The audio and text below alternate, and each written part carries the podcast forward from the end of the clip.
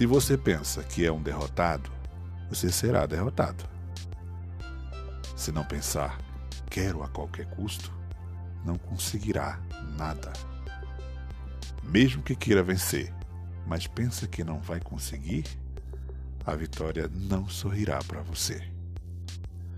Se você fizer as coisas pela metade, você será um fracassado. Nós descobrimos neste mundo que o sucesso começa pela intenção da gente.